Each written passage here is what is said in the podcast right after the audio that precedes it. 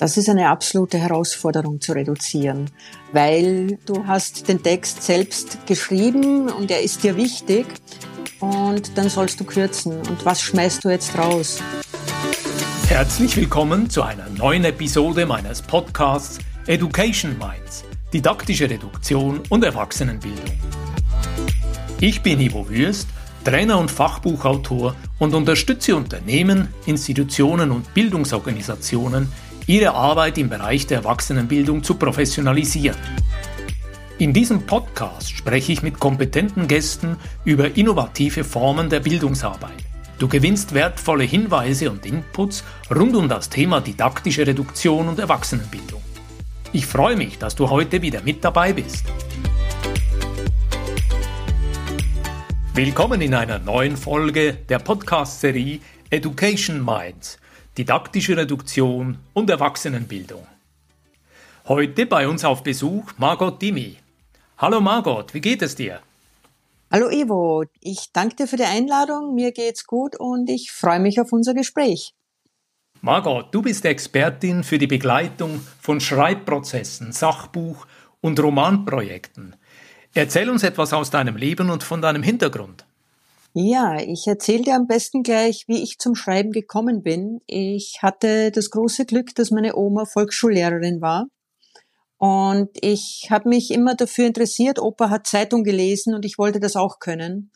Und daraufhin habe ich sie genervt, bitte bring mir das doch bei. Und da meine Oma genau wusste, was das heißt, dass ich mich dann nämlich in der ersten Klasse langweilen würde, hat sie sich nicht gleich überreden lassen. Ich war aber hartnäckig und ich durfte dann, wenn sie aus der Schule zurückkam, bei ihr in der Küche auf so einer kleinen Schulbank sitzen und sie hat mir Lesen und Schreiben beigebracht. Äh, das hatte den ersten Nebeneffekt, dass meine Kindergartentante ähm, mir nicht glaubte, als ich sie korrigierte, als ich ihr sagte, sie schreibt meinen Familiennamen falsch. Und ich brauchte meine Mama im Schlepptau, dann hat sie es mir endlich geglaubt. Das nächste war, dass ich in der Volksschule tatsächlich mich ähm, gelangweilt habe, als die anderen dann die Buchstaben lernen durften. Konnte ich ja schon. Und dann war Schreiben und Lesen für mich etwas so Selbstverständliches, dass es ganz, ganz lange gedauert hat, äh, bis mir klar geworden ist, dass das nur weil ich es so gut kann, weil es mir so locker von der Hand geht, dass das nicht ohnehin alle können. Und lange Zeit war das Schreiben nur Begleitung und jetzt darf es in meinem Leben die Hauptrolle spielen. Hier würde ich dir gerne eine Frage stellen aus meiner eigenen Erfahrung, vor allem vom Schreiben von Fachbüchern. Das ist ja sehr oft ein Prozess, der in die Tiefe geht, wo ganz viel Umfang plötzlich entsteht. Und genau. wenn wir heute über Reduktion auch sprechen, meine Frage an dich, Fällt das den Leuten, mit denen du zusammenarbeitest, besonders leicht oder ist das auch eine Herausforderung zu reduzieren? Das ist eine absolute Herausforderung zu reduzieren, weil, das weißt du ja selbst, äh, du hast den Text selbst geschrieben und er ist dir wichtig und dann sollst du kürzen. Und was schmeißt du jetzt raus? Und genau da sehe ich auch meine Stärke in der Begleitung, ich habe den Blick von außen und ich kann bei dem Text einfacher eingreifen und so ein bisschen auch die Leserrolle einnehmen und sagen, pass auf, hier können wir vielleicht kürzen. Manchmal geht's auch in die Richtung, dass ich sage, pass auf, das war hier zu knapp, schreib doch da noch was dazu.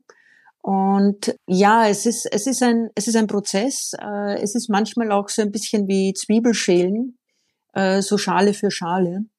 Ich hatte mal einen leitenden Redakteur, der mir äh, gesagt hat, jeder Text wird durch Kürzen besser. Und ja, es, an dem Satz ist was dran. Dieser leitende Redakteur hat er sich vielleicht auf dieses Zitat, ich glaube, es wird Antoine de Saint-Exupéry zugeschrieben, nämlich ein Text ist dann perfekt, wenn wir nichts mehr weglassen können. Ja, ja, ja, also ich ähm, weiß nicht, ob er sich direkt darauf bezogen hat, aber es war in diesem in diesem Geiste. Äh, was äh, auch noch dazugekommen ist, in der Zeit, in der ich mit ihm zusammengearbeitet habe, mussten wir noch auf Zeile schreiben. Das ist mit äh, Internet ein bisschen verloren gegangen. Eine Webseite ist beliebig lange. Bei Zeitungen, bei gedruckten äh, Magazinen war es aber so, dass ähm, es war ein Platz vorgegeben und wenn man in diesem Platz nicht zurechtgekommen ist, ähm, dann konnte es nicht gedruckt werden. Also man musste kürzen. Hier würde mich wundernehmen, wenn du mit Leuten in diesen Schreibprozessen arbeitest, wenn du sie unterstützt, wenn du als Mentorin mit dabei bist, wie sieht diese Zusammenarbeit ungefähr aus? Äh, die Zusammenarbeit sieht so aus, dass wir ähm, ein bis zwei äh, Gespräche mal führen, in denen wir uns kennenlernen, in denen wir feststellen, ob wir überhaupt zusammenarbeiten wollen. Weil äh, du dir sicher vorstellen kannst, dass die Begleitung bei einem Schreibprojekt etwas ist, wo die Chemie stimmen muss. Wenn ich mit dem Text, den du schreibst, überhaupt nichts anfangen kann, dann kann ich dich nicht begleiten. Und wenn du mit meiner Art, mit deinem Text umzugehen, nichts anfangen kannst, dann bin ich die falsche Begleitung für dich. Und das ist noch nicht alles. Es kommt dann noch ein Wesen dazu, nämlich das Buch hat eine eigene Idee davon, wie es in diese Welt gehen will. Und ähm, ja, mischt da auch noch mit. Jetzt habe ich selber ja auch schon Arbeitserfahrungen mit dir sammeln können. Du hast mich freundlicherweise unterstützt, dass ich technisch angestanden bin, ganz konkret. Wir hatten bei der Buchpräsentation anfangs Februar eine Aufzeichnung gemacht und diese Aufzeichnung Woche für Woche lag einfach da auf der Festplatte, aber sie war nicht sauber aufbereitet, sie war nicht geschnitten. Sind das auch so Projekte, die du unterstützt. Das heißt, dass du Leuten technisch unter die Arme greifst, wenn sie mit Herausforderungen konfrontiert sind? Ja, also da kann ich auf eine reichhaltige berufliche Erfahrung aus meinem früheren Leben zurückgreifen. Ich habe schon erwähnt, ich habe in, in Redaktionen gearbeitet als Redakteurin. Ich habe aber genauso auch in der Druckvorstufe im Layout gearbeitet. Ich habe äh, selbst Pressetexte für PR-Agenturen geschrieben. Ich habe auch im grafischen Bereich gearbeitet mit Vektorgrafikprogrammen und ich habe mit meinem Ex-Mann gemeinsam, ich glaube, einer der ersten Homepages noch HTMLiert, die in Österreich online gegangen sind. Hobbymäßig befasse ich mich mit, mit Filmschnitt, da sind wir ja dann zusammengekommen, da konnte ich dich unterstützen. Und ja, ich habe äh, ich habe eine Zeit lang äh, Jobhopping betrieben und ich wollte einfach alle Seiten kennenlernen. Und das kommt mir jetzt bei der Buchbegleitung äh, zugute. Das heißt, ich kann dich vom Buchaufbau, vom textlichen, vom grafischen beraten. Ich mache nicht mehr alles, ich will gar nicht alles machen, aber ich kann ganz gut abschätzen, was kommt auf dich zu, wo brauchst du eventuell Hilfe, wo kannst du dir schon zeitgerecht, äh, rechtzeitig Hilfe suchen oder wo kannst du schon anfangen, äh, dein Buch zu präsentieren, bevor es fertig ist. Also das ist so meine Stärke, da wirklich den roten Faden zu führen, zu halten und alle Gewerke, die dazukommen, zu kennen. Ich würde gerne an dieser Stelle in unserem Gespräch dir auch ein paar Fragen stellen zum Thema Selbstentrümpelung. Denn ich weiß von dir aus unserem Vorgespräch, dass du ja auch schon in deinem eigenen Leben Erfahrungen sammeln konntest, dich von richtig viel Material zu trennen. Magst du uns mehr davon zu erzählen? Ja, also ich habe äh, vorhin schon kurz erwähnt, so aus mein, mein früheres Leben und ich habe geheiratet. Ich habe mit meinem Mann gemeinsam ein Haus gebaut. Das Haus hatte 140 Quadratmeter. Ich bin erst später draufgekommen.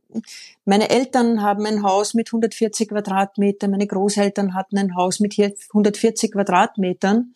Das war so irgendwie in mich einprogrammiert.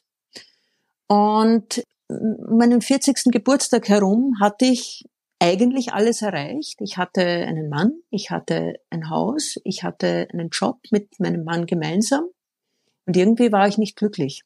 Und äh, das erste Buch, das mir dann begegnete, war das äh, Feng Shui gegen das Gerümpel des Alltags. Und ich habe mir gedacht, gute Idee. Ich habe bei meiner Großmutter miterlebt, wie viel äh, sich da im Keller angesammelt hat, ohne dass es jemals verwendet wurde. Und ich bin dann halt so durch das Haus durchgegangen und habe versucht, da Klarheit zu schaffen, zu entrümpeln. Hab dann auch erlebt, sobald ich mich einer freigeräumten Ecke irgendwie abgewandt habe, hat hinter meinem Rücken mein Mann dort wieder alles zugemüllt. Also das ging dann ein paar Mal hin und her und dann ist mir ein Buch in die Hände gefallen oder besser gesagt, eine Freundin hat es mir geschenkt, Marie Kondo. Und äh, ich bin mit einem neuen Denkansatz zum Entrümpeln gekommen, nämlich Does it spark joy? Für mich der Schlüsselsatz in diesem Buch. Und ich bin durch das Haus durchgegangen, habe ganz viel, was äh, keine Freude versprüht hat, entfernt und bin dann eines Tages vor meinem Mann gestanden und habe festgestellt, he doesn't spark joy anymore. Das ist ja auch wunderbar, diese Erfahrung. Herausfordernd, aber wunderbar. Ja. Doesn't spark joy. Ich habe später im Buch noch einmal gelesen, Marie Kondo weist im Vorwort sogar darauf hin, dass das passieren kann. Ich habe es aber ja, natürlich genau. Ich erinnere mich an diese Textstelle. genau. sagt, passen Sie Plötzlich gehören engste Familienmitglieder oder Freunde nicht wirklich mehr zur Auswahl. Seien Sie vorbereitet. Genau. Und ich habe das dann, ja, ich habe festgestellt, er geht nicht, also muss ich gehen. Bin äh, ziemlich unvorbereitet ausgezogen in eine vorübergehende Lösung. Das Haus hatte, du wirst es kaum erraten, 140 Quadratmeter. Ich hatte aber nur mehr ganz wenig aus dem vorherigen Haus mit und habe festgestellt, von den zig Räumen, die da sind, ich benutze die Küche, ich benutze das Schlafzimmer und ich benutze so etwas wie ein Wohnzimmer und die Terrasse. Und ähm, ja, ich bin dann noch einmal übersiedelt und ähm, habe wieder im, im Haus meiner Großeltern, die inzwischen verstorben waren, äh, gelebt mit diesen 140 Quadratmetern. Dann habe ich gedacht, nee, das muss kleiner gehen. Und der äh, Non-Sparking Joy Ex-Mann äh, hat mich nicht so schnell losgelassen. Es gab dann einen Rosenkrieg. Und in der Zwischenzeit äh, wollte ich nach Deutschland gehen und habe ein halbes Jahr in einem Wohnwagen gelebt. Auf knapp 20 Quadratmeter. Und das war ein wirklich bewegendes Erlebnis, weil ich da festgestellt habe, was brauche ich wirklich. Und das ist ja ein schönes Bild, 120 Quadratmeter Wohnwagen mit 20 ja, Quadratmetern. Ja, ja. Hier nimmt mich Wunder, können wir dieses berühmte Aufräumbuch von Marie Kondo in einem Satz zusammenfassen? Hast du einen Vorschlag dazu? Das ist Spark Joy. Das ist Spark Joy. Macht es Freude? Ja oder nein? Genau, genau. Das ist der Schlüsselsatz. Ich würde zum Abschluss gerne von unserem Gespräch hören, diese Methodik, macht es Freude, nützt es mir etwas? Habe ich dafür Verwendung? Ziehst du das weiter in dein Leben und sind das auch so Motive oder Argumente, die du im Gespräch mit deinen Kundinnen und Kunden anwendest? Ja, also ich habe dann auf diesen 20 Quadratmetern Wohnwagen festgestellt, das ist jetzt doch ein bisschen zu knapp. Und ich lebe jetzt seit zwei Jahren in einem 40 Quadratmeter Tiny House und da merkt man viel, viel schneller als auf 140 Quadratmetern, wenn etwas im Weg herumliegt, was man eigentlich nicht braucht. Und bei mir ist aus dieser großen, großen Hauruck-Aktion, die ich vor fünf Jahren gemacht habe, ist diese Selbstentrümpelung ist eine Lebensform geworden. Also ich habe ein paar Grundsätze, wenn ich äh, zum Beispiel, wenn ich etwas neu in dieses Haus reinbringe, dann darf etwas gehen. Ich habe äh, ein sehr kleines, überschaubares Bücherregal. Das konnte ich mir als lesebegeisterter Mensch überhaupt nicht vorstellen früher. Und es ist tatsächlich so, wenn in diesem Bücherregal manche Bücher quer oben drüber liegen, dann gehe ich durch und schaue, okay, welche Bücher dürfen gehen, welche dürfen weitergehen. Und äh, es ist für mich eine Lebensform geworden und es ist etwas, wo ich merke, dass das Menschen begeistert dass Menschen das auch wollen. Und ja, ich kann sie auch da inspirieren und begleiten. Es muss ja nicht jeder auf 40 Quadratmeter gehen. Wunderbar. Margot, ich bedanke mich sehr für das heutige Gespräch. Ich gehe davon aus, dass ganz viele der Zuhörerinnen und Zuhörer aus der Schweiz, Deutschland und Österreich und international ganz viel mitnehmen können. Meine Frage am Schluss ist jeweils, wo kann man dich erreichen? Am besten ist es, sich äh, über LinkedIn mit mir zu vernetzen. Da poste ich auch regelmäßig äh, von meinen Lebensansichten und da kommt man meiner Erfahrung nach ganz gut ins Gespräch. So haben wir uns ja ebenfalls kennengelernt. Es gibt eine Homepage, die unter margot-dimi.de zu erreichen ist. Und äh, zum Selbstentrümpelung äh, habe ich einen kleinen Telegram-Kanal, äh, bei dem ich auch Sprachnachrichten zu meinen Gedanken teile und da geht's ausschließlich ums Entrümpeln und Reduzieren und Abwerfen vom Ballast, um zur Essenz des Lebens zu kommen. Wunderbar. Margot, ich bedanke mich ganz herzlich. Vielen Dank für das heutige Gespräch. Ivo, ich danke dir für das wunderbare Gespräch und die Einladung. Dankeschön. Vielen Dank für das Zuhören. Wenn dir diese Aufzeichnung gefallen hat, dann bist du eingeladen, sie an eine Person aus deinem Netzwerk weiterzuleiten. Und wenn dir diese Art von Podcast gefallen, dann abonniere unseren Kanal. Wenn dir diese Podcast-Folge gefallen hat, dann freue ich mich über einen Like und eine positive Bewertung auf Apple und Spotify. Mehr Informationen zu mir und meiner Arbeit findest du auf www.education-minds.com und auf LinkedIn. Alle Links findest du immer auch in den Show Notes. Ich freue mich, dich auch in der nächsten Episode wieder mit dabei zu haben. Bis dann! Dein Gastgeber Ivo Würst.